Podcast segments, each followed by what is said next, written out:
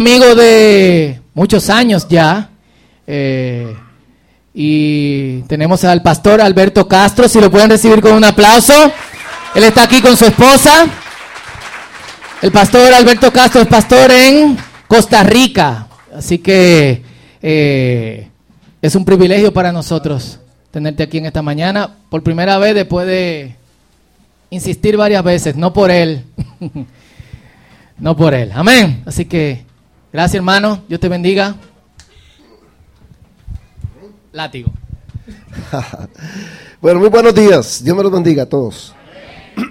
eh, sí, ya hace bastantes años conozco a su loco pastor. Eh, es una inspiración en, América Latina, en muchos lugares. Y ya tuve el privilegio de estar aquí, creo que el año pasado, ¿verdad? Algunos recuerdan ahí. Eh, había un grupo, era grupo más pequeño, aproveché que el pastor no estaba para hablar un poco de locuras. Hoy como está, pues vamos a ser más serios. A ver, nuestra iglesia allá en Costa Rica eh, es una iglesia un poco atípica también, sí, como esta, atípica, rara. Eh, y hacemos, hacemos algunas cosas interesantes.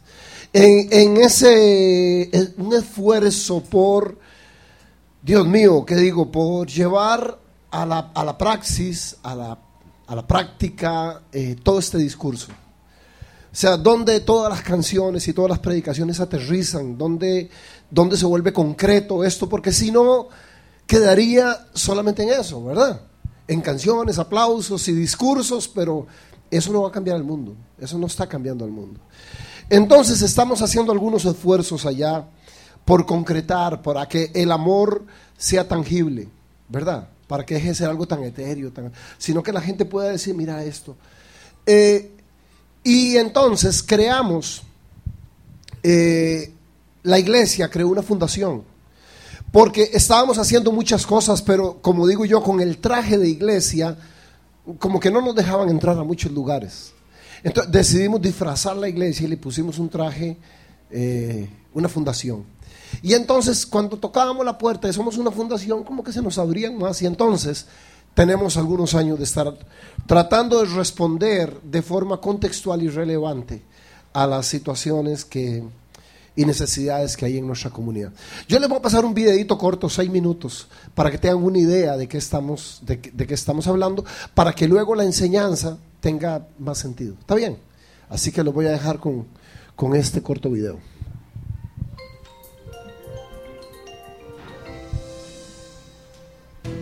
El Centro Educativo Genesis Christian School nace como una respuesta a la necesidad más importante para el desarrollo de las personas, como lo es la educación. Las consecuencias de la baja escolaridad son de un alto costo social y sus efectos evidentemente desastrosos. Nos enfocamos en la formación educativa integral. Contamos con un equipo docente altamente calificado. Más del 50% de nuestros estudiantes cuentan con una beca de acuerdo a sus necesidades. Niños que viven en extrema pobreza reciben desde sus útiles escolares hasta artículos de cuidado personal y uniformes. Al acercarnos a personas relacionadas con el tratamiento del cáncer, supimos que muchos pacientes adultos de oncología deben abandonar los tratamientos perdiendo así la oportunidad de seguir viviendo, ya que no solo tendrán que trasladarse desde zonas remotas, sino que además tienen que hospedarse, alimentarse y tener los cuidados personales básicos, tanto el paciente como su acompañante. Casa Esperanza existe para que los pacientes que tienen estas condiciones puedan recibir su tratamiento sin preocupaciones. Le ofrecemos al paciente la posibilidad de tener un acompañante y además apoyo emocional y espiritual. Hemos promovido el deporte como un instrumento para generar carácter, disciplina y salud. Contamos con una escuela de fútbol dirigida por entrenadores profesionales, con formación en escuelas de Europa y América. Nuestras canchas pueden ser utilizadas por miembros de la comunidad. Creemos que el deporte aleja a los jóvenes de las drogas y de otros males que aquejan a la sociedad. La construcción del edificio para la Cruz Roja ha sido un gran avance para la comunidad de Alajuelita, que careció de este servicio por más de 25 años. Las emergencias médicas eran atendidas de manera tardía Muchas veces hubo consecuencias fatales a causa de que una ambulancia llegaba con más de 40 minutos de retraso. En el año 2012 realizamos la donación del edificio de la Cruz Roja. Ahora el tiempo de espera de una ambulancia a cualquier punto de Alajuelita es de 5 minutos. Existe mucha necesidad en las calles de Costa Rica. La soledad, el frío, la adicción y el delito conviven de noche. La gran compañera es el hambre. Las personas con problemas de adicción tienen como prioridad su dosis diaria antes que el alimento. Y es por esto que un grupo de voluntarios toma su noche de viernes para compartir comida, abrigo, amor y oración entre los más afectados por el flagelo de las drogas. Por una necesidad real y constante es que nacen estos centros que se ocupan de recibir personas en estado de adicción que viven en las calles. Ellos no podrían pagar por los servicios que reciben en los centros. Cuando alguien se libera de la esclavitud de una adicción, las consecuencias serán positivas eternamente. No se pueden contar los delitos que no se cometen, tampoco podemos contar todas las personas que se benefician cuando alguien cambia para bien. Terapeutas en diferentes áreas acompañan a estas personas hasta que de nuevo sean parte activa de la sociedad. Alimento, medicina, atención psicológica, talleres y formación espiritual entre otros beneficios, en un ambiente idóneo para la recuperación. Gracias a la buena labor que ha realizado la Fundación Génesis, es que se concreta una alianza con el Patronato Nacional de la Infancia. Aquí nace el programa CAM Génesis, Comunidad para Adolescentes Mujeres. Este hogar brinda atención integral a las adolescentes en riesgo social en áreas como educación, terapias diversas, apoyo espiritual, y además se cubren todas sus necesidades básicas como alimentación, vestido, alojamiento, recreación y mucho más. Todo con el fin de que las adolescentes permanezcan en un ambiente seguro y que puedan desarrollar un proyecto de vida. La Municipalidad de San José ha confiado a la Fundación Génesis la administración del Centro Dormitorio San José para personas en estado de indigencia. Este centro recibe a más de 100 personas por noche Además de alimentación y ropa limpia, este programa reduce el daño en San José, ya que por la noche hay menos personas en las calles. Una población afectada por el abandono y la indiferencia en esta sociedad es el adulto mayor. En nuestra comunidad hay adultos mayores que literalmente viven en el parque y las calles. Ante un caso de muerte en el parque de la comunidad, decidimos crear un albergue para atender al adulto mayor sin hogar. La Casa Club para personas con discapacidad es la respuesta a otra necesidad real y urgente de la comunidad. Muchas de estas personas veían el mundo desde una ventana y sus únicas salidas eran al hospital. En este centro pueden socializar, recibir diferentes cursos como música, artes, cómputo e inglés. Algunos han aprendido a leer y escribir. También realizan actividades recreativas. Todo esto de manera gratuita. Nuestro programa de vivienda digna ya cuenta con más de 100 casas donadas. Al día de hoy, más de 500 personas han cambiado el piso de tierra y las enormes goteras por casas dignas. Para nuestra organización es prioritario que las familias vivan en lugares aptos y salubres. Este programa ha sido posible gracias al esfuerzo de la Fundación y a la solidaridad de amigos que han creído que todas las personas merecen vivir dignamente.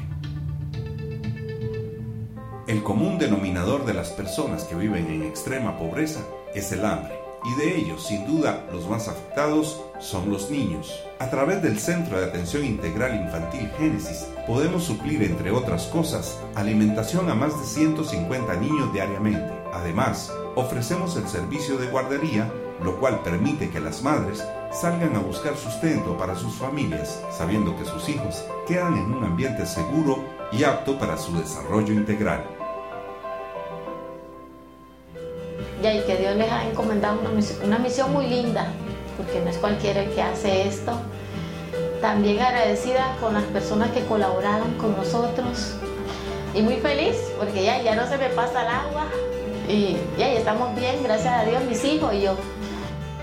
Que muchas gracias por ayudarnos a tener un lugar mejor para nosotros y para nuestros hijos aquí, porque en realidad se necesita.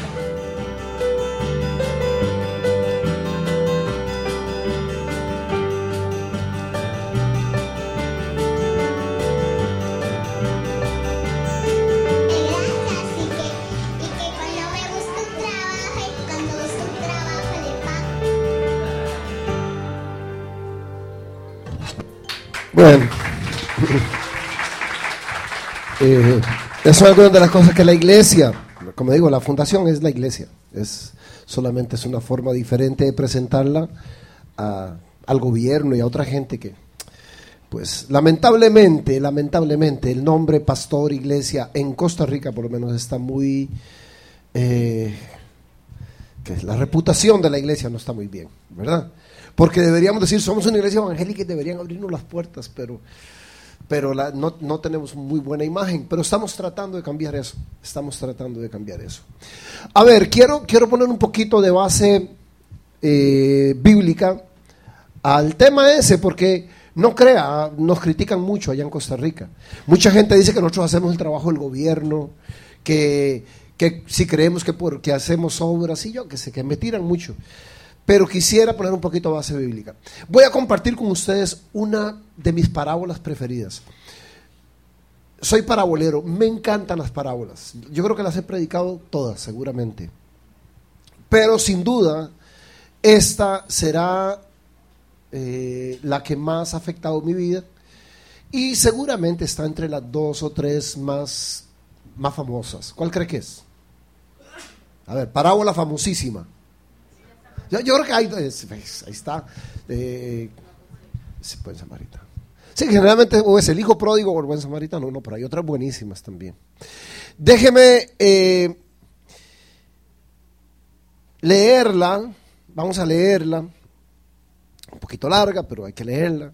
Está en Lucas, Lucas 10, 25, y dice así, he aquí un intérprete de la ley se levantó y dijo para probarle, maestro, haciendo qué cosa heredaré la vida eterna.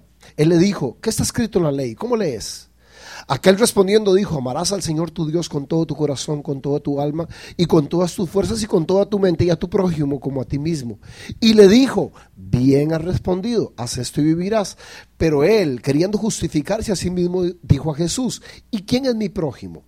Respondiendo Jesús dijo, un hombre descendía de Jericó y cayó en manos de ladrones los cuales le despojaron e hiriéndole se fueron dejándole medio muerto. Aconteció que descendió un sacerdote por aquel camino y viéndole pasó de largo. Asimismo un levita llegando cerca de aquel lugar viéndole pasó de largo. Pero un samaritano que iba de camino vino cerca de él y viéndole fue movido a misericordia. Y acercándose vendó sus heridas echándoles aceite y vino y poniéndole en su cabalgadura lo llevó al mesón y cuidó de él. Otro día al partir sacó dos denarios y los dio al mesonero y le dijo, cuídamele y todo lo que gastes de más, yo te lo pagaré cuando regrese. ¿Quién pues de estos tres te parece que fue el prójimo que cayó en manos de los ladrones? Y él le dijo, el que usó de misericordia con él.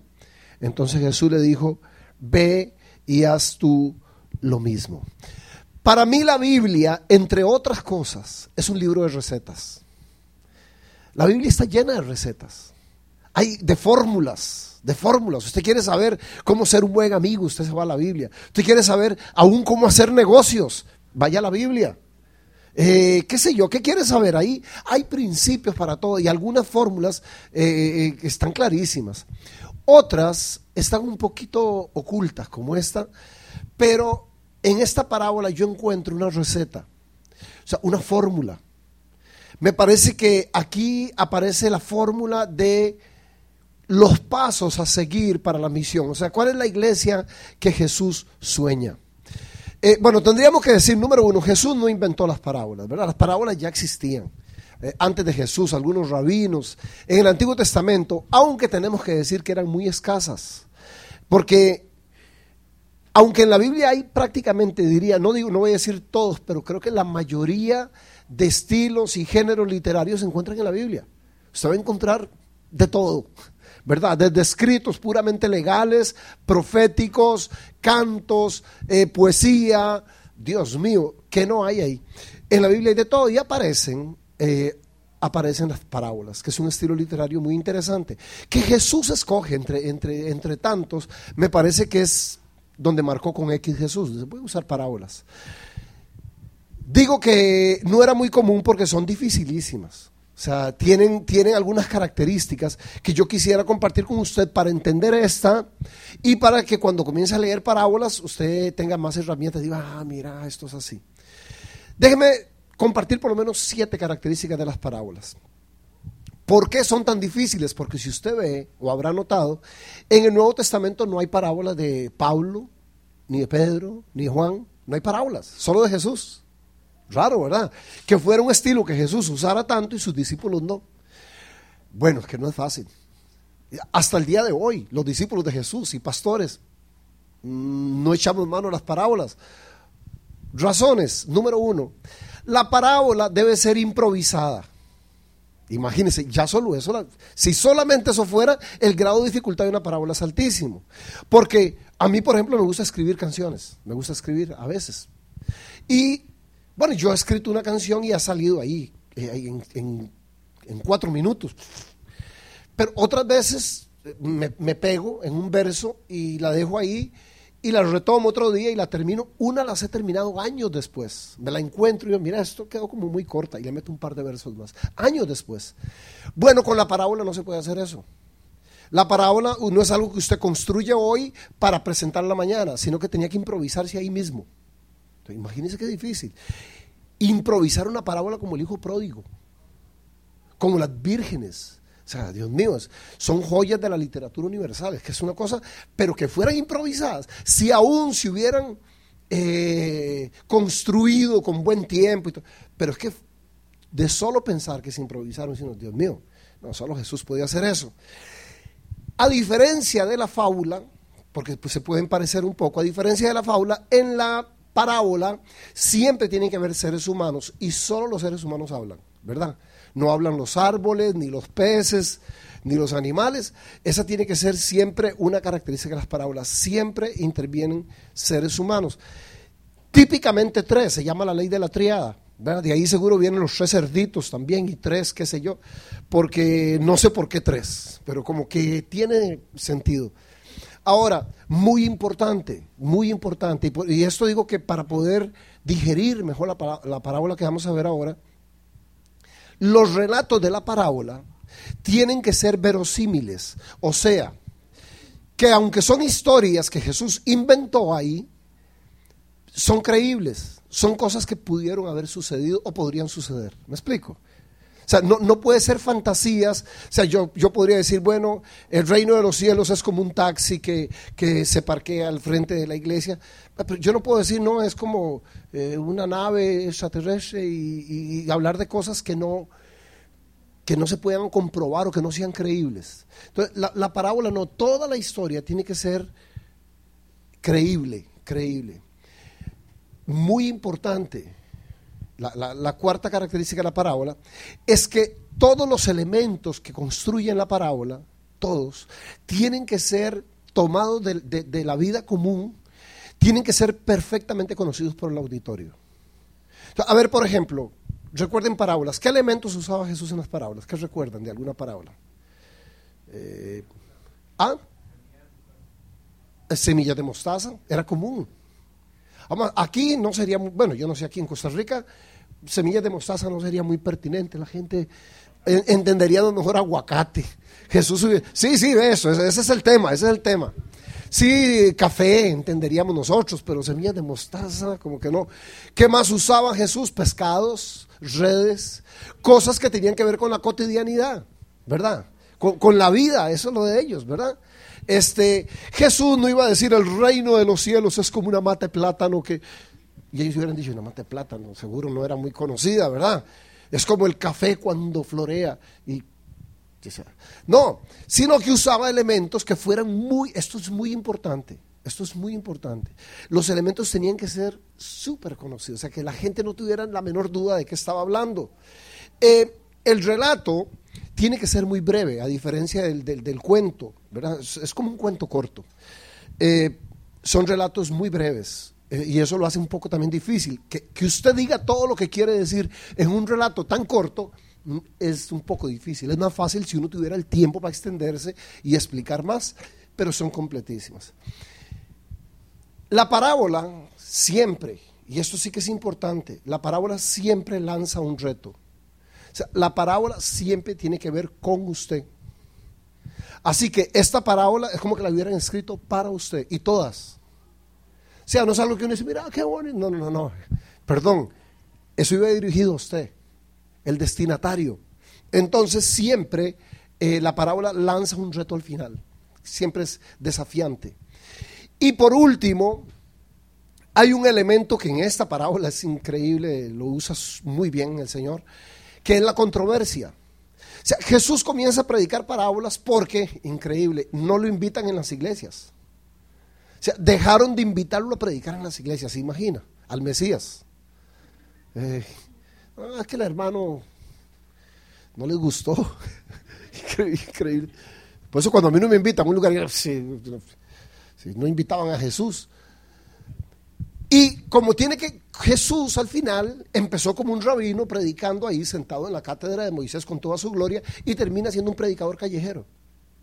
Termina siendo un predicador de las calles, de las playas, porque, porque ya no lo invitaban más en las sinagogas.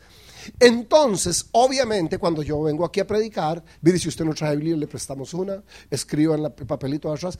Pero si yo se me ocurre ir a predicar al parque, al mercado, pues el auditorio que me va a escuchar no, no, tiene la predisposición, no, tiene, no viene dispuesto a oír una predicación ni a coger apuntes, ¿verdad? La gente anda en carrera, iba a comprar ahí sus, sus platanitos palmofongo y su cosa, ¿verdad? Dije, eso salió bien. Este, ah, palmangú, palmangú. Eh, entonces, ¿qué sucede? Sucede que Jesús ya no puede tener discursos tan largos, ¿verdad? Predicaciones tan estructuradas. Entonces, la parábola les... Bueno, ¿qué se? ¿Me, ¿Me, la vas a quitar o no me la vas a quitar? Más difícil, no es mejor abierta, porque así me la puedo tomar. No, hermano, ya, y siéntese tranquilo. Está haciendo mucho loco, ¿verdad? Entonces, la parábola es una herramienta genial en ese sentido, porque la va a ser el. Ya veo que va a ser el protagonista de la historia, la botellita. Eh, porque la historia es muy corta. Entonces, usted ve que muchas de las parábolas empiezan diciendo, he aquí, ¿verdad? He aquí el reino de los cielos es semejante a un rey.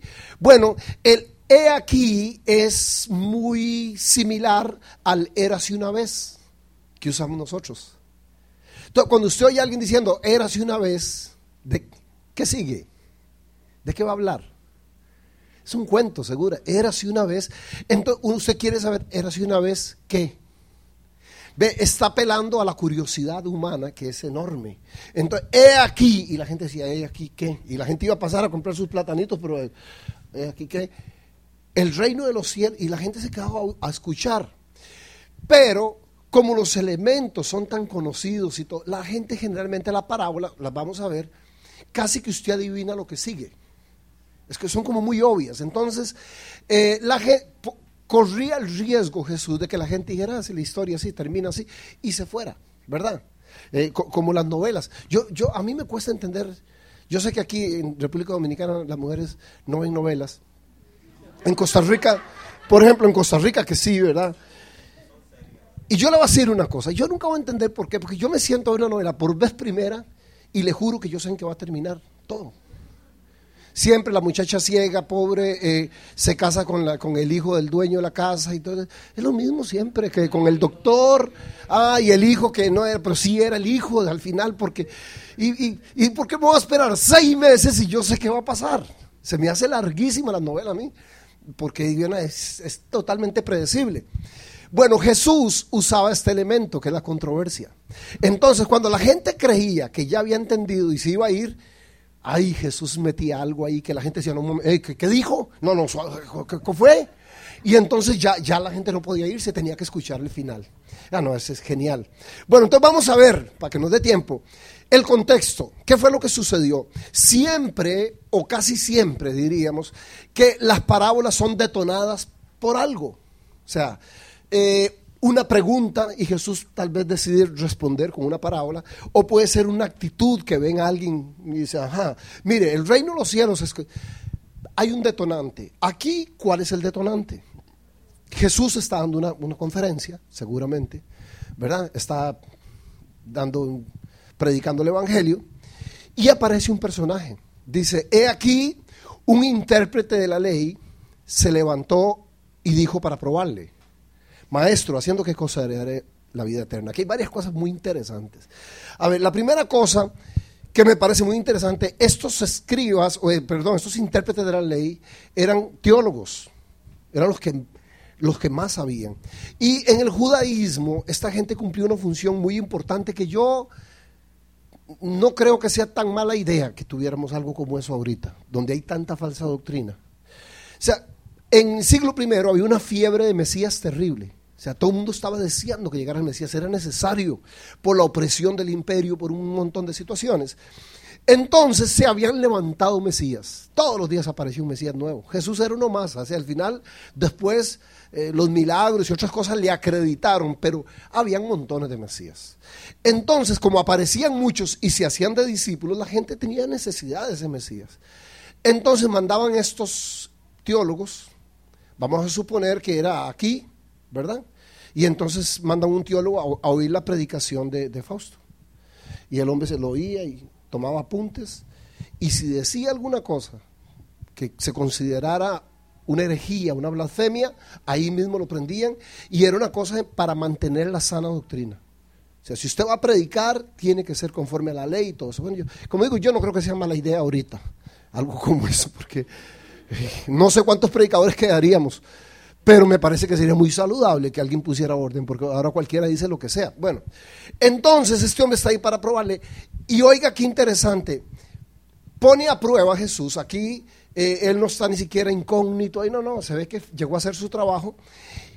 Hermano, y le hace la pregunta del millón. Yo me imagino cómo pudo hacer eso. O sea, le pregunta al mismo Mesías, porque parece que la pregunta no tenía una respuesta clara en el siglo primero.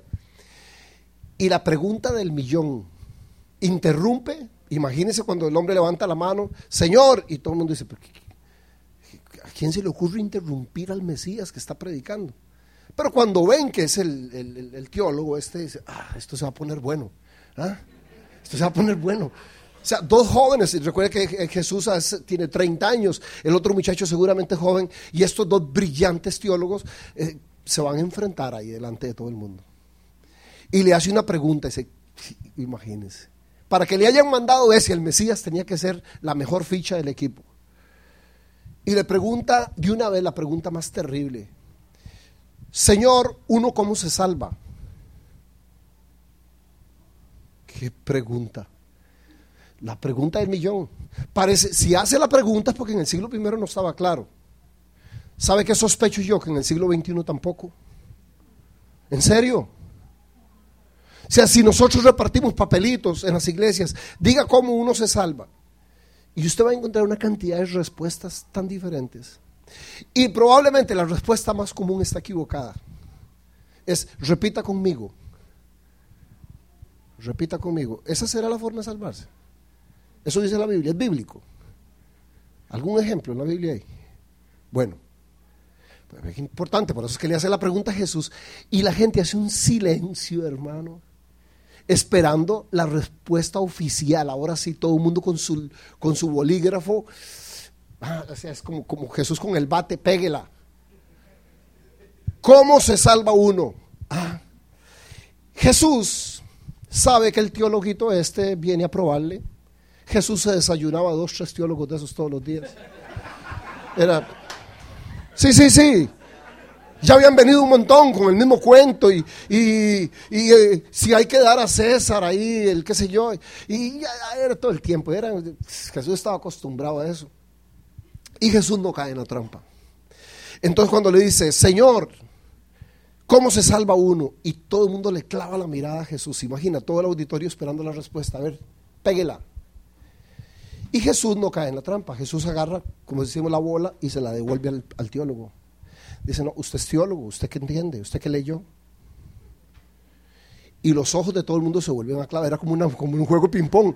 Otra vez se clavan donde el teólogo, a ver qué responde el teólogo. El teólogo se siente incómodo porque se suponía que él no tenía que responder eso, era Jesús. Y entonces él responde inmediatamente. Jesús le dice, ¿qué está escrito en la ley? ¿Cómo lees? ¿Es teólogo? ¿Qué, ¿Qué pregunta es esa? Entonces dice, aquel respondiendo dijo, me suena como urgencia, aquel respondiendo dijo, amarás al Señor tu Dios con todo tu corazón, con toda tu alma, con todas tus fuerzas, con toda tu mente y a tu prójimo como a ti mismo, Deuteronomio 6, 5, Levítico 19, 18 y todo el mundo, ¡ah! ¡qué bárbaro! ¡Qué bárbaro, hermano! La, pero se la pegó. Bueno, yo me imagino que la gente lo volvió a ver con admiración. man. Qué bárbaro usted, man. Jesús se encontró un- Pero Jesús lo vuelve a ver y le dice, esto es muy interesante, dice, bien has respondido, haz esto y vivirás. ¿Sabe que en griego es más bonito? Eh, eh, lo que quiso decirle Jesús fue algo como, lo trató como un niño. Es como decirle, papito, qué bien, pero si sabía para qué preguntó.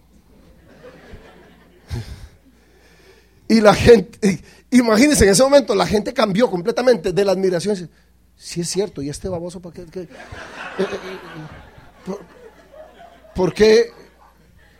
O sea, hermano, ¿por qué interrumpe, brother? En serio, ¿qué? O sea, y el hombre, el hombre se siente incomodísimo. Aquí hay algo que es muy interesante. Les decía, ¿qué hemos enseñado nosotros eh, con respecto al tema de la salvación? Vea que a Jesús le hacen una pregunta concreta, directa. ¿Cómo se salva uno?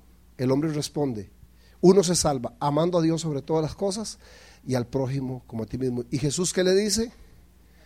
Bien ha respondido, así se salva uno. ¿Nos han enseñado eso a nosotros? No, nos han dicho nada más, reciba a Cristo en su corazón. El prójimo... eh, o sea, a nosotros nos han enseñado que nos podemos salvar amando a Dios sobre todas las cosas nada más. Y que el tema del prójimo es opcional. yo creo, yo creo que no. Padre, aquí en Dominicana el tiempo es más, corre, hermano. Este, nada, este, vamos a correr un poquito. Ahora, vea, él dice, él queriendo justificarse, claro, la cara estaba, se sonrojó, todo el mundo viéndolo, diciendo, qué tonto, ¿para qué hace esa pregunta? El hombre siente vergüenza, entonces quiere enredar el asunto y hace otra pregunta dificilísima. Dice, pero él queriendo justificarse a sí mismo, para que vean que no soy tan tonto, dice, sí, no, yo sé, pero ¿quién es mi prójimo? Porque esa pregunta tampoco tenía respuesta clara.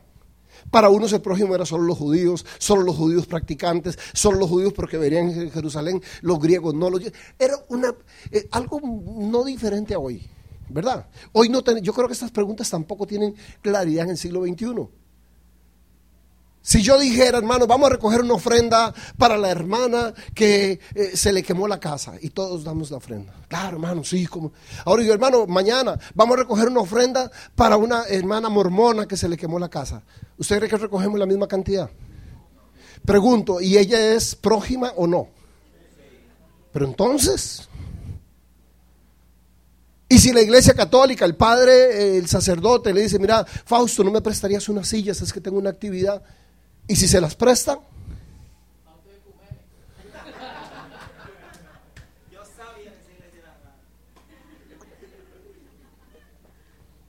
la pregunta es, ¿prójimo o no? Es que si es, tiene que amarlo. Pero nosotros estamos igual, no, el prójimo nada más son los evangélicos y, y depende, porque si son de la teología tal, no. Bueno, eh, Jesús responde con la parábola, así súper rapidísimo. Vea, dice, entonces resp- respondió Jesús, un hombre descendía de Jerusalén a Jericó. De- descendía de Jerusalén a Jericó, claro, si descendía obviamente porque Jerusalén estaba más alto, si no, no se puede descender. Y Jericó, que quedaba como a 28 kilómetros de Jerusalén, más o menos, eh, era la ciudad de los ricos y famosos. Herodes el Grande había construido Jericó y había hecho ahí mansiones y piscinas y jardines y, bueno, era una belleza, una ciudad preciosa. Se dice que vivían unos 12 mil sacerdotes, todos los sacerdotes tenían su casita de, eh, para que vea que ya la teología de la prosperidad ya tenía, ya tiene rato. Tiene rato, ¿verdad? Y como que le- le- les gusta la vida así a los, ¿verdad? Entonces, Jericó, eh, algunos historiadores, por ejemplo, Josefo, eh, decían, le llamaban a esta carretera, estos 28 kilómetros, la senda sangrienta. O sea, era súper famosa por los asaltos. Porque como vivía tanta gente con dinero, la gente que transitaba por ahí, generalmente era gente con plata. Entonces, y la calle era muy serpenteada, muchas rocas, era el lugar ideal para asaltar y asaltaban siempre. Yo sé que aquí no hay ningún barrio así, pero en Costa Rica, por ejemplo, eh, eh, sí, ¿verdad? Hay, ¿Hay algún barrio aquí donde no es saludable ir de noche? Ah. ¿Cuál, cuál? A ver, ¿cuál? ¿Cómo se llama? Capotillo. Ok, Capotillo. Allá tenemos otro, se llama Tejaracillo, se parece. Capotillo. Entonces, pero ve qué interesante. Jesús dice, primero, dice, un hombre descendía, ¿cuántos, cuántos descendieron? Uno, ok, uno. Ahora dice, un hombre descendía, rico o pobre. La Biblia dice que era rico. Era, era, era sabio o ignorante. Era, era negro o blanco. Un hombre. Un hombre. Eh, ahí vemos la universalidad del, del, Evangelio. O sea, este hombre representa entonces a quién? Este hombre que no tiene religión, ni cara, ni apellido, ni profesión. ¿A quién representa? A todos, a cualquiera. Un hombre descendía de Jerusalén a Jericó. Ahora uno, ¿qué pasa? Capotillo. ¿Qué pasa si yo digo, un hombre entró a Capotillo? ¿Qué se imaginan que va a pasar? ¿Ah? Bueno, cuando Jesús dice, un hombre descendía de Jerusalén a Jericó, ¿qué cree que pensó el auditorio? ¡Qué bruto! Ya, la gente ya dijo, no, ya, ya, ya sé lo que sigue. Claro, dice, y aconteció eh, que uno, lo, que esperaba la gente, o sea, cuando dijo Jesús, y aparecieron unos asaltantes, le robaron todos los jarros medio muertos. La gente dijo, sí, obvio, nadie lo tiene de tonto. ¿Cómo se le ocurre ir de Jerusalén? Bueno, hasta ahí la gente, realmente la parábola está aburridona. La historia está un poco aburrida porque todo lo que está pasando ellos sabían lo que iba a pasar. Dice, lo despojaron. Pero oiga, aquí empieza algo interesante, pero aconteció. Aconteció que descendió un sacerdote por aquel camino. Aconteció, un acontecimiento no es cualquier cosa. Es cuando se confabulan muchas situaciones para que algo extraordinario pase, un acontecimiento. Eh, que yo venga aquí no es un acontecimiento, ¿verdad? Predicador de Costa Rica, ya está, pero, pero un acontecimiento cuando de verdad pasa algo extraordinario. Pero dice que un sacerdote, entonces imagínese ese hombre, el hombre, su comunidad, el mundo, como quiera, tirado ahí, la cara llena de polvo, los ojos hinchados, y de pronto ve esa imagen emblemática, así con esos trajes. ¿Y, ¿qué, ¿qué, pensó la gente?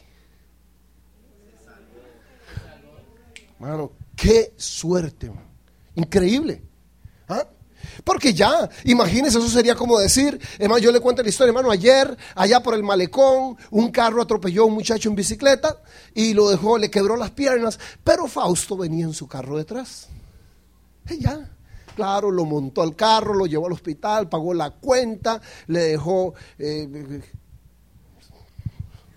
pero, hermano... ¿Verdad? Ustedes no podrían pensar otra cosa. Entonces la gente dijo, ok, ya claro, se salvó, se salvó, qué bueno. Dice, pero viéndole pasó de largo, aquí empieza la controversia. Hasta aquí estaban adivinando la historia, ahora sí se les cayó el sistema. Ellos imaginaban a su sacerdote que era el, el ícono de la compasión y del amor. Y dice que viéndolo pasó de lejos. Y no, no, ¿cómo pasó de lejos? ¿Qué fue lo que dijo? O sea, no, no, ni lo, no, no, no, dice que pasó de lejos. No, hermano, no puede ser. Y yo imagino que hubo un poco de murmuración, Jesús lo deja un rato ahí procesando. Dice, luego, luego, dice, asimismo, un levita, llegando cerca de aquel lugar, y la gente dijo, ah, qué alivio, hermano, qué susto, pensamos que es que el sacerdote lo... No, pero es que el sacerdote sabía que venían los levitas detrás. O sea, los levitas eran, los, eran como decir los diáconos ahora. Entonces, como que el pastor diga, Fausto, bueno, el muchacho está quebrado, pero viene un diácono atrás, no le voy a robar la bendición al diácono, que lo atienda. Algo así, ¿verdad? Entonces dice que venía un levita y llegando cerca de aquel lugar, viéndole, pasó de largo también. Y ahí sí la gente dijo, no, no, no, un momento, ¿qué es esta historia? Este hombre, ¿de qué está hablando, man? ¿Qué le pasa? Eh, dígame alguna razón por la que crees que pasó de largo el levita y el sacerdote. ¿Se te ocurre alguna razón? ¿Ah? Ah, Este debe ser de Capotillo, porque piensa así con, con malicia, malicia, malicia indígena, ¿verdad? Dice, eh, dice, puede ser una trampa, hermano. Y llega uno, claro, llega el hombre ahí, le caen tres por detrás, ¿verdad? Usted, usted sabe, hermano. Eh, ¿Qué otra razón? ¿Qué otras razones hay? Ah, ah, obviamente, hermano, es que a qué hora empezaba el culto, imagínate, y voy a llegar tarde por estar, no se puede. Hay, hay un montón de razones. Hasta hay algunas, no crea, que tienen, teológicamente tienen peso. O sea, la ley decía que si, si estaba, se contaminaba.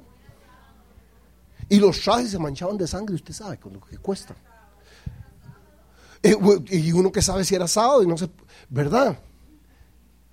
¿Le parecen que esas, que esas, no soy yo cuando me enojo, man? ¿Le parece a usted que esas excusas eran, son válidas? No, ¿verdad que no? Bueno, ¿y cuáles son las nuestras? Son mejores que las de ellos. Cuando salimos de los cultos con nuestras Biblias y pasamos por los parques y vemos la gente ahí, ¿cuáles son las de nosotros? Vamos muy rápido. Se nos ensucia la ropa. ¿Cuáles son las de nosotros? Déjeme continuar. Dice que entonces, aquí la controversia llega al clímax. Dice, entonces aparece un samaritano en la historia, mi madre. Un samaritano, eso es una mala palabra. O sea, para los judíos que estaban escuchando la palabra samaritano, es, imagínense que a los samaritanos les decían perros, los perros samaritanos. Entonces, cuando dice que apareció un samaritano cerca de aquel camino, ¿qué pensaron? No, hombre, que, oiga, qué salado, man. Este man solo eso le faltaba. Lo dejó, pero todavía hubiera sido un egipcio, un romano, pero un samaritano, claro. Lo poquito que pudo haber quedado, este samaritano se lo va a llevar. Le quita las calzas de, en los dientes, lo que sea, pero un samaritano, qué terrible. Pero oiga lo que dice, un samaritano. Dice, pero pasando cerca de aquel lugar, fue movido a misericordia. Yo, yo quisiera ver la cara, la, la cara que me un, sacerdote pasó de largo, un levita y un samaritano es movido a misericordia y probablemente era judío, sí. Un samaritano va a salvar a un judío. Yo me imagino. Ahora, para terminar en cinco minutos, si me puedo pasar cinco minutos, me regala, ¿quién me, me, dan cinco minutos? ¿Cuánto me dan cinco minutos más? Cinco, diez, quince, veinte, veinticinco, treinta. Que ya, ya. Claro, no, ya. Déjeme decirle así rapidísimamente ocho pasos para hacer la misión, ¿ok? Ocho pasos que según Jesús son necesarios. Número uno, este hombre hace algo diferente que hicieron los demás. Todo dice, y viéndole, ¿qué hicieron? Ok. El samaritano dice, y, y vino cerca de él. La primera cosa que se, primer principio para la misión se llama proximidad. ¿Verdad? Hay un versículo que en la Biblia de Costa Rica, yo sé que la de aquí no, que dice amor de lejos es de... Eh, no, no, no, no, eso no. Eso no es un versículo, ¿a que no? Bueno, pero es cierto. Pero es cierto. La primera cosa es proximidad. Mientras nos mantengamos en, en nuestros púlpitos y oficinas con aire acondicionado, y mientras veamos a los pobres, a los vulnerables, a la gente en necesidad, mientras veamos al hombre por televisión, Hermano, no somos diferentes al sacerdote y al levita. O sea, lo primero que tiene que hacer la iglesia para poder entrar a la misión es descentralizarse, es movilizarse, es venir, sí, aquí, este es como, como la bomba de gasolina donde venimos a cargar y adoramos a Dios y oímos la palabra y salimos inspirados a cambiar el mundo allá afuera. Pero es que típicamente lo que pasa es que venimos aquí, nos cargamos, alabamos, adoramos y nos vamos a ver televisión en la casa para volver después a cargarnos otra vez una semana después. Eso no tiene sentido. Pero este hombre lo primero que hace lo hace bien, se acerca. Ahora las demás cosas son una consecuencia. Obviamente una vez que se acerca, dice, y viéndole, porque cuando usted pasaba tan lejos como pasaba el sacerdote, usted decía, tal vez no está tan mal. tal vez lo que está dormido, yo qué sé, o está borracho. Es que a esa distancia usted no, no, nunca va a sentir compasión porque están tan lejos están tan lejos. Lo que tenemos son estadísticas. El tanto por ciento de los pobres y de la gente de las madres solteras son puros números. Viera cuando tienen cara, nombre y apellido. Y entonces cuando usted lo ve, dice, y viéndole, viéndole, que lo que sigue, claro, donde ve el estado, la, cara como lo dejaron, lleno de polvo, la boca seca por el... Y se fue movido a misericordia, claro. Fue movido a misericordia. Entonces, primer paso es proximidad, el segundo es ver. Luego, toma la, misericordia, siempre es riesgosa. Tiene que correr el riesgo, sí podía ser una trampa. Sí podía ser que el dinero que le diera lo gastara en, en, en, otra cosa. Sí, sí, siempre vamos a poner algunas cosas. Si uno le ayuda, pero y si después lo, lo gasta la plata en otras, qué sé yo, pero es que la, siempre va a ser riesgosa. Número cuatro, dice que vendó sus heridas. Vendó. O sea, yo me pregunto, este hombre seguramente andaba un burro. Porque dice que lo montó en su cabalgadura. Camello descartado, caballo también descartado por algunas razones. Seguramente era un burro. Ahora pregunto, ¿usted cree que ese hombre en el burro andaba un botiquín de primeros auxilios? ¿Ah? No. ¿Y entonces cómo vendó las heridas? ¿Ah? ¿En serio? O sea, rompió su propia ropa. Ese es otro principio. La misión empieza conmigo y con lo mío.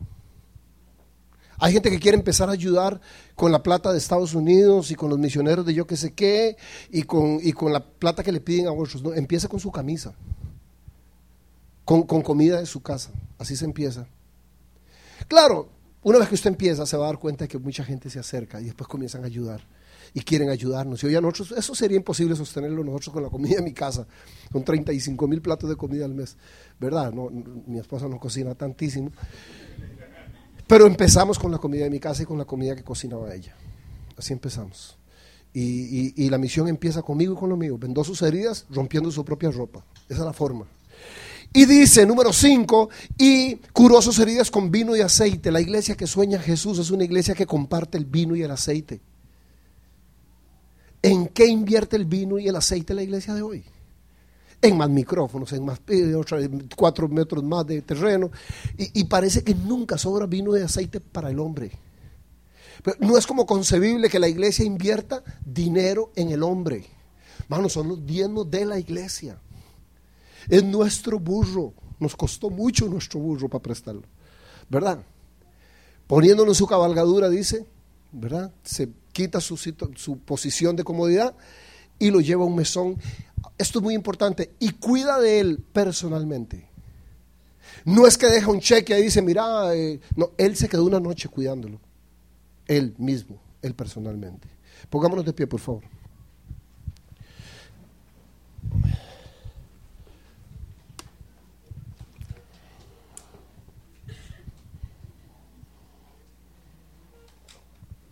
Jesús hace una pregunta al final, como conclusión, como un cierre que me parece muy interesante porque cambia un concepto totalmente. Porque ¿quién, quién es el prójimo tuyo? Ahorita. Ellos dos. Entonces uno dice, bueno, ¿quién es tu prójimo? El que está a la par mía. Pero Jesús no hace esa pregunta así. Yo no sé si habían notado. Dice Lucas 10:36. ¿Quién pues de estos tres te parece que fue prójimo del que estaba tirado? O sea, no es quién es su prójimo, es usted de quién es prójimo. Diferente, ¿verdad? ¿Quién es tu prójimo? ¿De quién sos prójimo? No es quién es tu prójimo. No, usted con quién se comporta como prójimo. Deberíamos escoger a alguien, ¿verdad? o nos quedamos sin prójimo. El hombre es tan terriblemente duro que no se atreve a decir, dice, bueno, el que usó de misericordia para no decir samaritano. O sea, no lo logró Jesús con él. O si hubiera dicho, bueno, el samaritano, qué vergüenza. O sea, no, sí, no fuimos los cristianos, está bien. Un mormón, un testigo Jehová. O sea, un, qué sé yo. Pero no fue un religioso el que respondió. Déjeme, déjeme decirle algo. Para que vea que sí es cierto. Aquí los predicadores son como los de allá, que siempre dicen, ya estoy terminando y y guardan esto, pero media hora más. O son como una iglesia donde fui yo que...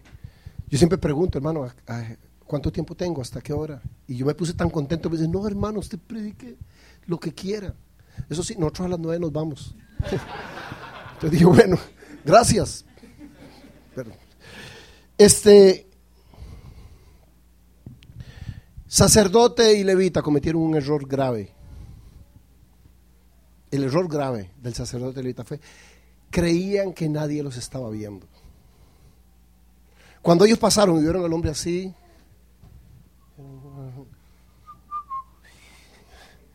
¿usted cree que si hubiera venido alguien de camino ahí y ellos iban a seguir y ven que viene alguien, me imagino ah, el cuadro, qué terrible. Ah, sí, man, la prensa.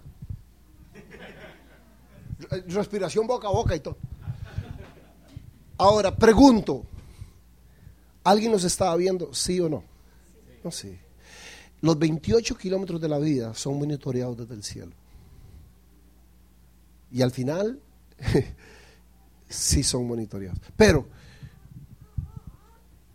hay solamente para Jesús, según esta historia, entiendo yo, solo dos tipos de iglesias. Solo dos tipos. Y nosotros, como pastores, tenemos que decidir qué clase de iglesia queremos pastorear. Y ustedes, como miembros y líderes y ovejas de la iglesia, tienen que decidir en cuál, a qué iglesia quieren pertenecer. Pero solo hay dos. Las que pasan de lejos y las que se bajan del burro. Solo dos. Y yo bendigo a Dios porque conozco a este hombre. Y, y sé que esa es una iglesia que anda jalando el burro. Pero démosle gracias a Dios por eso y pidámosle a Dios que nos ayude. ¿Sabe por qué? Porque hay un hombre que está medio muerto.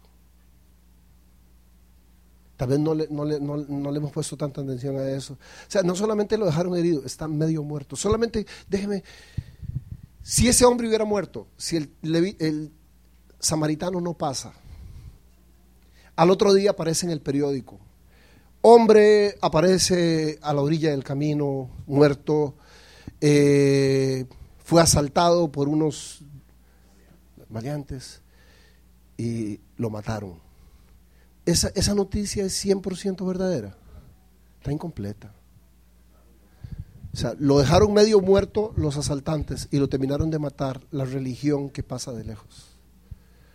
Y hoy nosotros hablamos de los abusos de los niños, del narcotráfico. Sí, los narcotraficantes están haciendo su trabajo, pero la indiferencia de la iglesia está rematando al mundo. Necesitamos ser una iglesia que se baja del